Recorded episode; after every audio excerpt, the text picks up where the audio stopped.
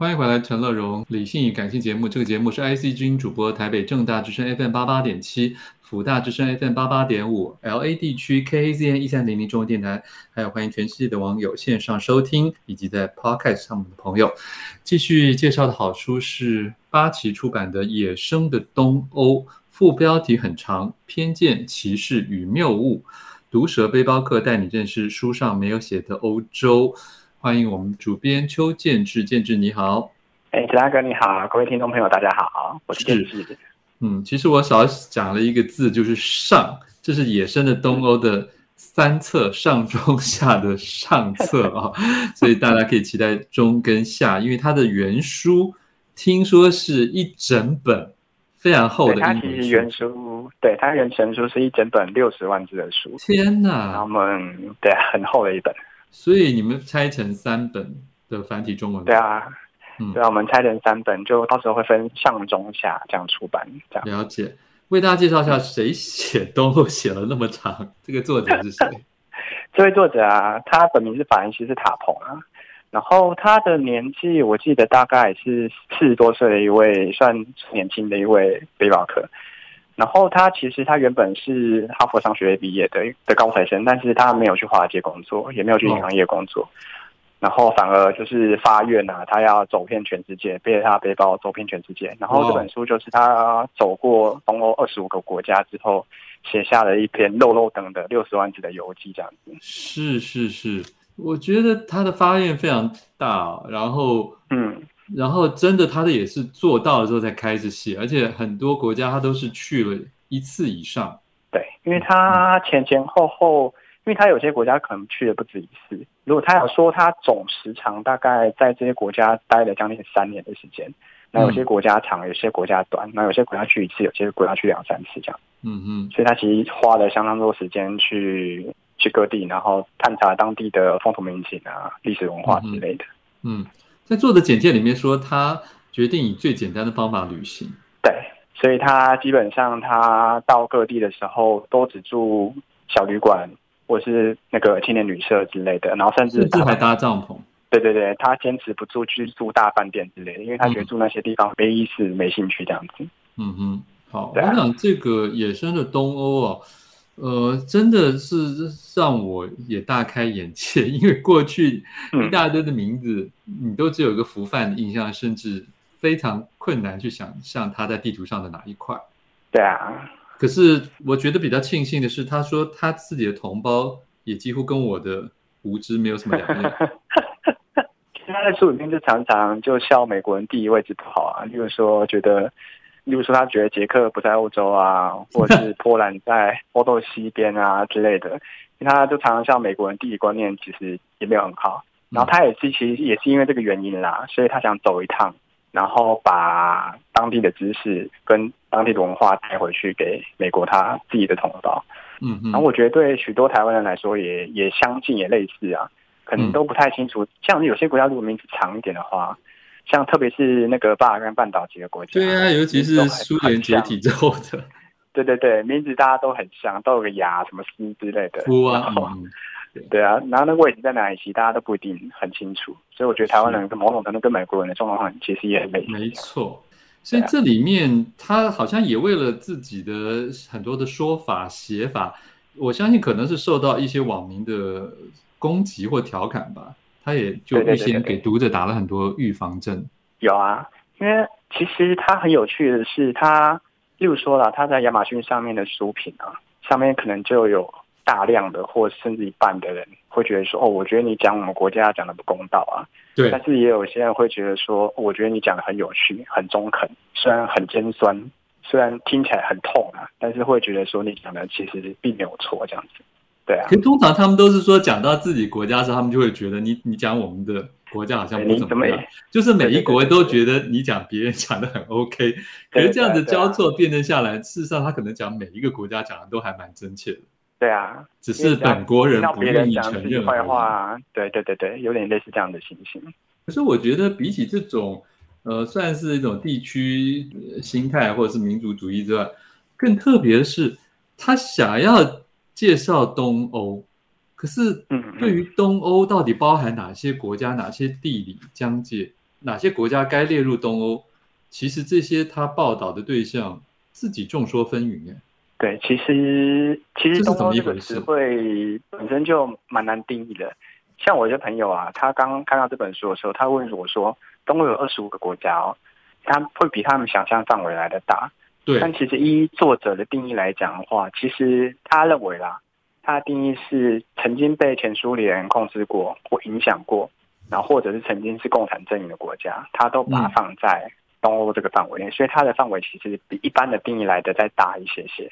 了解。然后，另外还有一点是因为其实有不少国家，他们其实不太愿意被称为东欧国家，他们会被希望被称为像中欧国家或者是中东欧国家。对，中欧，因为他们会觉得东欧是一个很负面的词汇，代表可能是落后啊、贫穷啊，然后跟前苏联、俄罗斯关系很近之类的。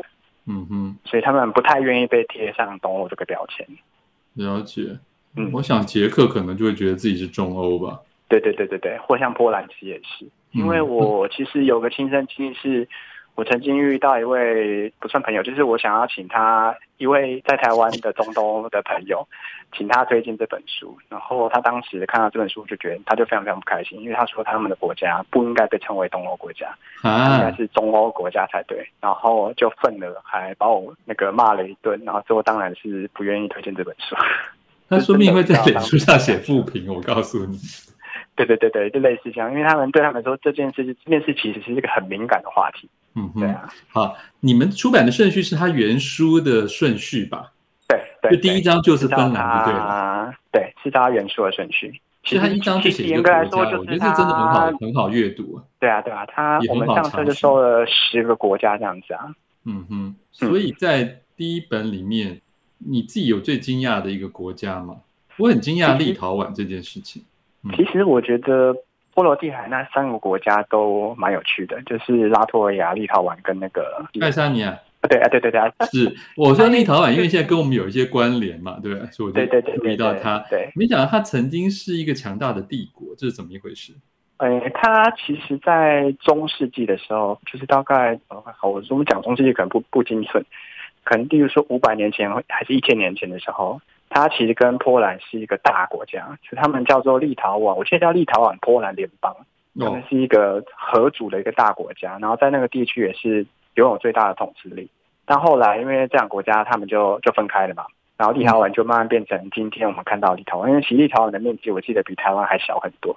嗯哼，对啊，但它却是首先宣布独立的前苏联共和国。对对对，哦、没错。其实这本书真的是。除了背包客的那种，就大家不要以为只有背包客的游记的程度，事实上他还对某些事情也下了不少的呃一些报道，或者是我们说研究的功夫。对啊，他其实做了不少研究，因为他最喜欢跟当地人就是聊天，嗯，然后问他们一些可能敏感或尖锐的政治或历史上的问题。其实他这本书很大一部分都是在讲这些东西。好。欢迎回来，陈乐融，理性与感性。现在介绍的好书是八旗出版的《野生的东欧》，副标题是“偏见、歧视与谬误”，毒舌背包客带你认识书上没有写的欧洲。电话线上是我们的主编邱建志哦。其实我常常觉得，有时候现在可能为了讨好读者啊，我们常常会常加上什么。毒舌这种字眼，但真的要跟听众讲啊，我觉得瓦伦西斯塔彭写的相当好，而且很多事情也只是听起来有一点点刺耳的真相吧，啊，就跟如果你说台湾的什么市容很丑啊，然后什么机车很乱呐、然后行人生命不值钱啊，我觉得这根本不叫什么毒舌，这根本就是真相的描述。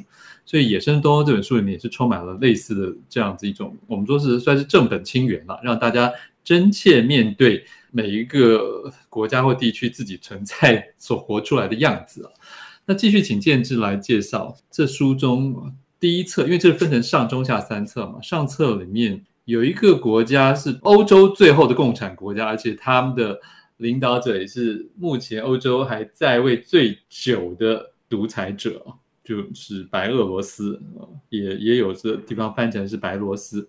白俄罗斯到底有些什么事情？白俄罗斯这个国家，它其实，在那个苏联解体之后，它曾经一度变成资本主义国家。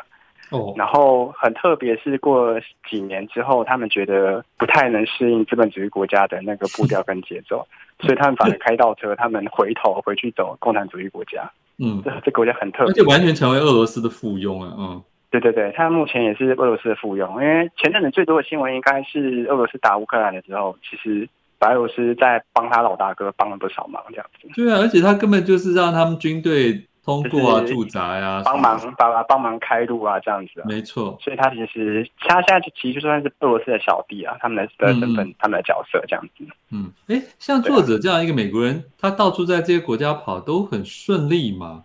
其实大部分时间都很顺利，但是我印象中在白俄罗斯就比较麻烦一点点，因为他严格来说，他就还是一个共产国家，所以我记得他出入境的时候遇到了不少的麻烦，比如说他中间检查要花了不少时间。嗯，然后人家问的问题也比较多，然后甚至于我忘记他在白俄罗斯之前是去哪个国家。他在前一个国家的时候，那个旅行社问他说：“你真的要进去吗？你确定吗？”嗯、还再三跟他确认，因为他觉得这个地方相对来说是个比较不稳定、不安全的地方。嗯嗯，这里面也讲到，就是我们以为这种国家会很可怕，但是蛮有趣。嗯、他说他注意到它非常干净和安全。这是居住在一个集权国家的好处之一。来俄罗斯警察所占人口没有太多的，对啊，比欧洲任何国家都高。在这里被警察逮捕，就如同跟中世纪西班牙宗教法庭约会一样精彩 刺激。这个就蛮幽默，是啊。可是那里还是有人抗议啊，就跟还是有啦。前一两年还是有啊，也还有那种几十万人的大游行要反他们的。总统卢卡申科，可是也没有用。对对对对对，其实没有用就是了。嗯、好，那这种国家里面，其实他每一个国家都有写出一些可以跟他学习的地方。哎，对，他其实，在每每个国家就每章的最后面都有列出几点，他觉得这个国家有哪些地方值得我们学习。嗯，那像白俄罗斯，我们可以学到？他我记得他白俄罗斯那个地方，好，那我帮你念一下哈，他。他建议了三点，我只讲第三点。我觉得这个是有点高级黑吧。他说第三点就是忍着点，别抱怨。跟白俄罗斯人相较起来，多数人都像窝囊废。我们以习于舒适的生活，变成草莓族，一点小事不完美就怨声载道。下回要要发牢骚时，请想想白俄罗斯在二战之后面临的一切，然后请闭嘴去做你该做的事。这个就是意思说，这个国家有很多问题啊，所以我们可以跟他学的是，就是只要不住在白俄罗斯人都应该感恩，是这个意思吧？其实作者在书中蛮多这种高级黑的，是啊，是啊，就是就是他讲一个，其实他事实上想要讲另外一件事情，对，嗯嗯嗯，好，我们来介绍一下东德，这个当然已经是不存在的国家了，因为已经统一了嘛，已经合并了，等于合并了。哦、那东德是这个国家。